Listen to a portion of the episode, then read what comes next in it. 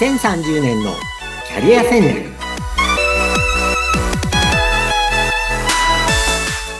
こんにちは。人材開発コンサルタントの山岸真嗣です。こんにちは。アシスタントの相本幸子です。山岸さん今回もよろしくお願いします。よろしくお願いします。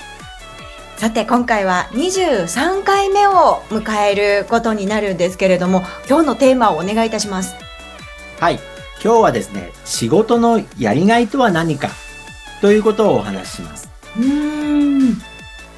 そしてここではですね3人のレンガ職人というもともとあのイソップの童話をあのアレンジしたものらしいんですけれどもちょっと有名な、こう結構参考になる考えさせられるお話をご紹介します。はい。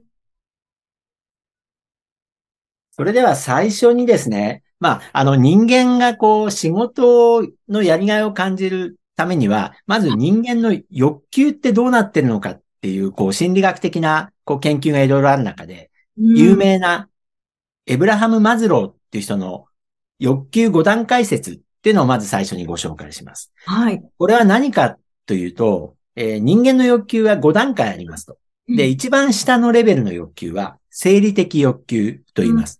生理的欲求というのは、食べたいとか、うん飲みたいとか、うんあの、眠りたいとか、そういうレベルですね。で、二段目の欲求は安全の欲求と言います。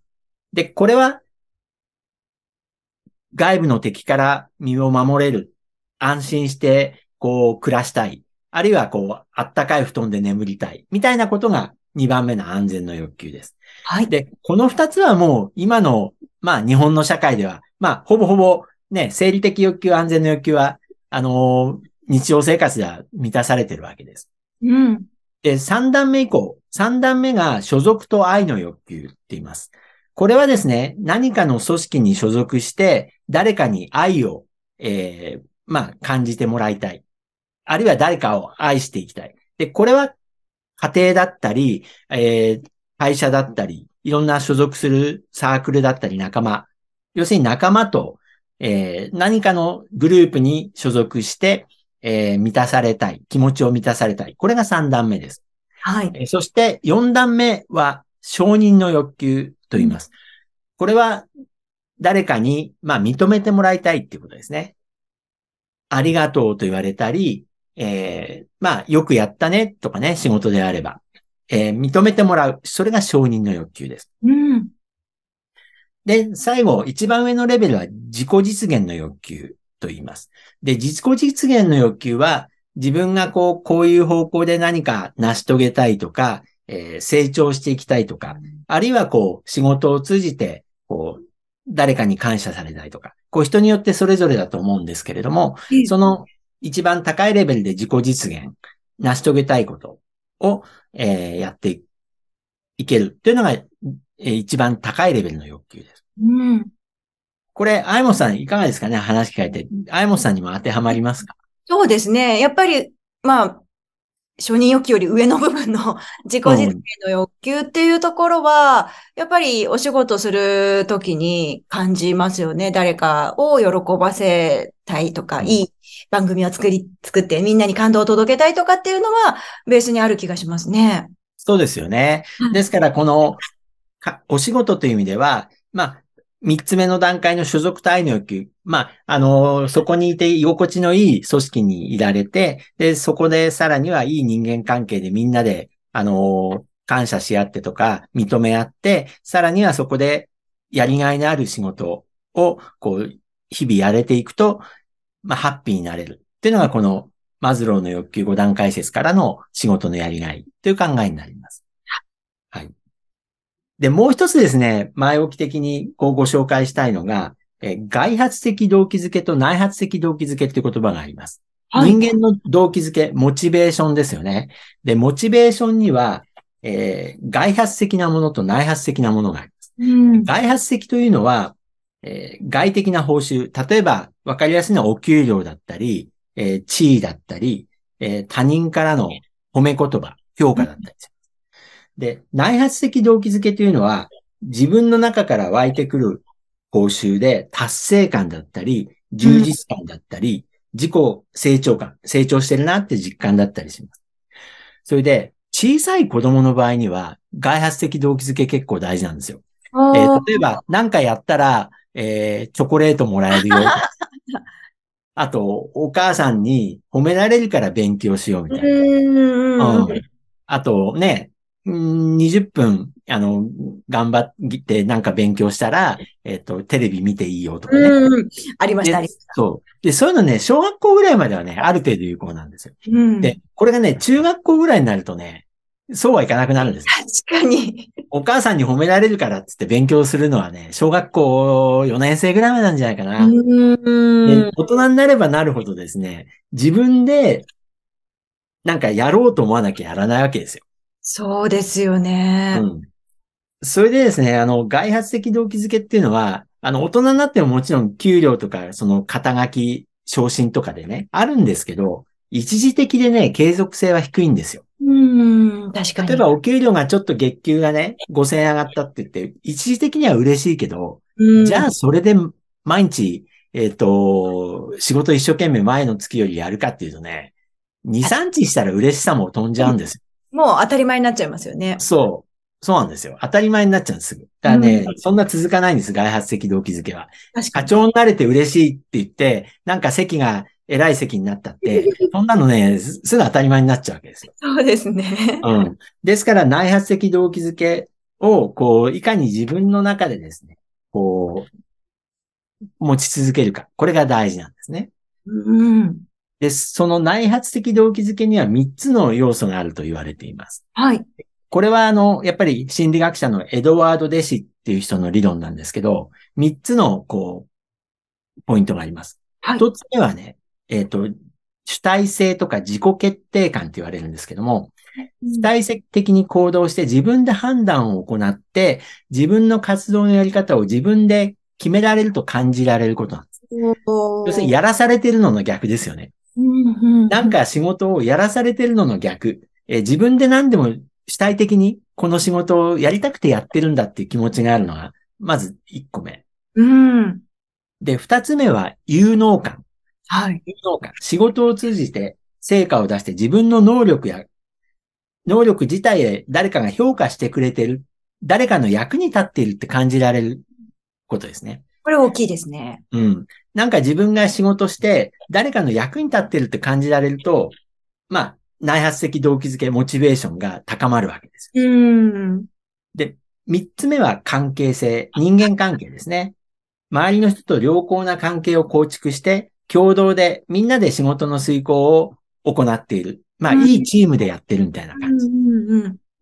ですから、内発的動機づけ、内部からこう自分の仕事のやりがいを感じられるには、この自分で決めてる感、やらされてるのの逆ですね。それと、誰かの役に立っていると感じられる有能感。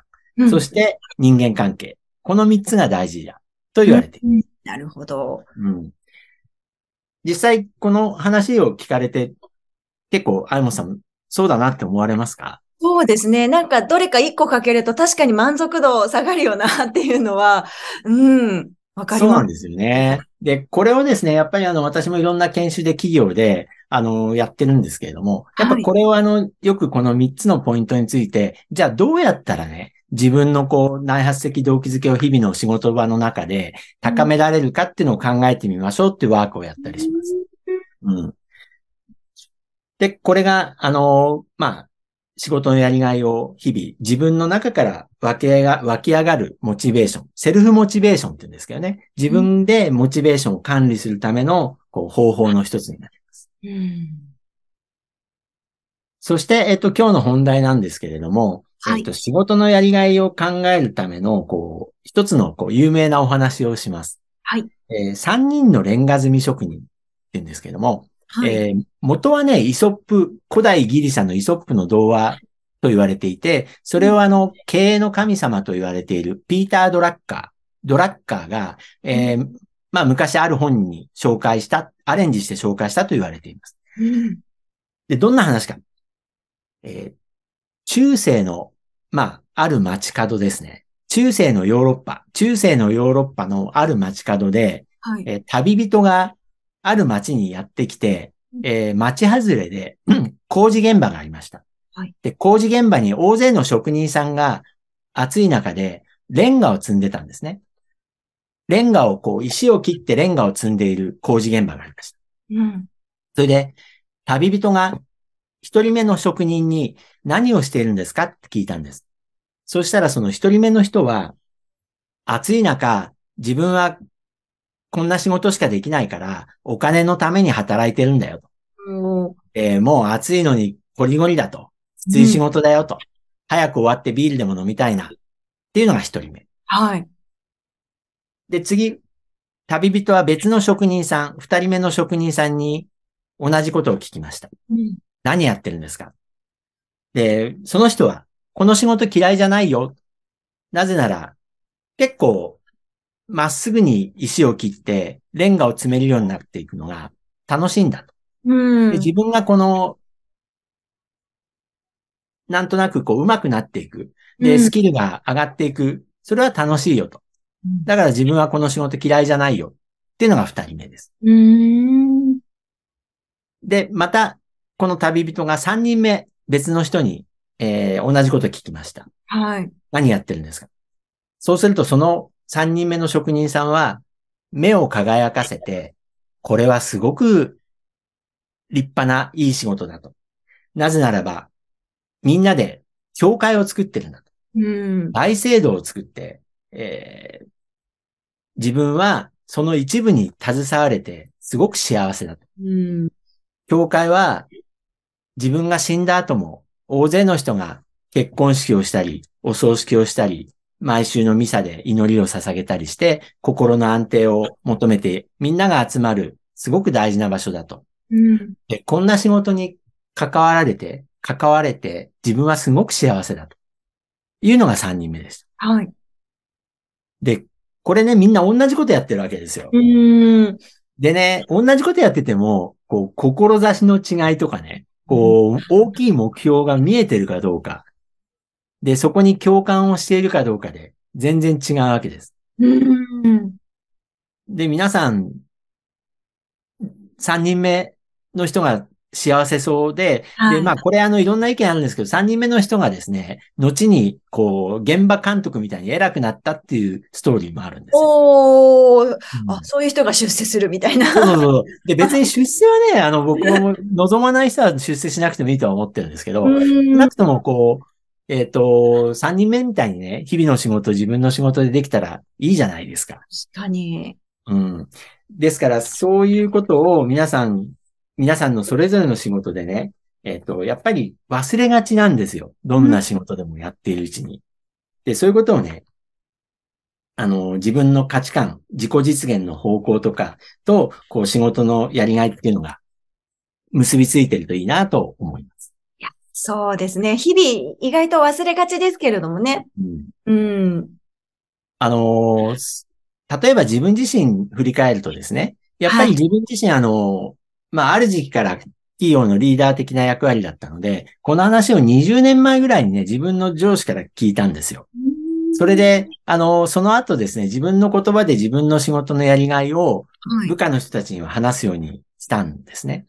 で、やっぱりあの、例えばですけれども、医療系の、えっ、と、仕事の場合には、やっぱり自分たちの仕事は医療機器を、まあ一義的には病院に買ってもらうことなんだけど、やっぱりその先には、その医療機器をつ使ってもらうことで誰かの病気が治るわけですよね。うんやっぱり誰かの病気を治す。で、特に新しい最先端の製品を買ってもらえれば、うんえーそれは、より、まあ、早く、綺麗に治治るとかね。まあ、はいあの、いろいろいいことがあるわけです。新しい機械には。だから皆さんの仕事は、えっ、と、医療機器を売り込むだけじゃなくて、やっぱりその先にこれが売れたらば、うん患者さんのため、あるいは患者の家族のためにすごく役立つんだよっていうことを、あるいはその使ってくれるお医者さんとか看護師さんもそれで仕事が高いレベルでね、結果が出るんだよって話をするようにしてました。うーん。素晴らしい。うん。あと、まあ医療系はね、やっぱはわかりやすいんですよね。うん。そうです。あと、振り返ると、私なんか最初農薬の仕事をやってたんですけど、はい、そうですよ農薬っね。ていうのはね、世間からちょっと嫌われ者なんですよ。ああの、まあないといいものみたいに誤解している人がいる。あ、うんただね、やっぱり自分は農学部で、あの農薬って、まあ、必要悪みたいなことでね、ないと困るっていうのは分かっていたので、はい。やっぱり、それまでより少ない量で効果が高くて、より安全性の高い農薬を開発することで、やっぱり農薬、まあ農家が助かるとか、あるいはその先に世界の食料問題にちょっとでも貢献できる、みたいなことはね、あの、漠然とは考えてましたね。なるほど、なるほうんど。だ皆さんもみ日々のお仕事の中で、そういうことをちょっと考えてみる。あるいはもうリーダー的な方であれば、うん自分のそういう仕事のやりがい、大きい目標を、うん目的意識みたいなことを、まあ、後輩とか部下の方に発信して差し上げるといいんじゃないですかっていうことをよく管理職研修なんかではお話しています。ああみんななんとなくそれぞれぼんやり思ってるかもしれないけど、言語化してみることで、こう、より確認できるっていうのありますもんね。はい、そうですね。うん。ですから、あの、これはですね、あの、日々仕事のやりがいなんでしょうかと、まあ、毎日のね、忙しい仕事の中で毎日考えるのは無理なんですけど、うんなんかちょっとこう、落ち込んだ時とか、行き詰まった時に、やっぱりね、これは原点として大事だと思いますね。そうですね。そういうターニングポイントってきっとあるでしょうから、そこでもう一回再確認っていうのはいいですね。満足度が上がる。逆にこう、プラスの発想でね、やってみるっていうのもいいかもしれないと。い、やー、面白かった。本当にいつも、なるほどっていうね、お話ばっかり聞かせていただけるんですけれども、お時間あっという間に来てしまいました。えー今回はここまでとなります。山岸さん、今回も楽しいお話聞かせていただきました。ありがとうございました。はい、ありがとうございました。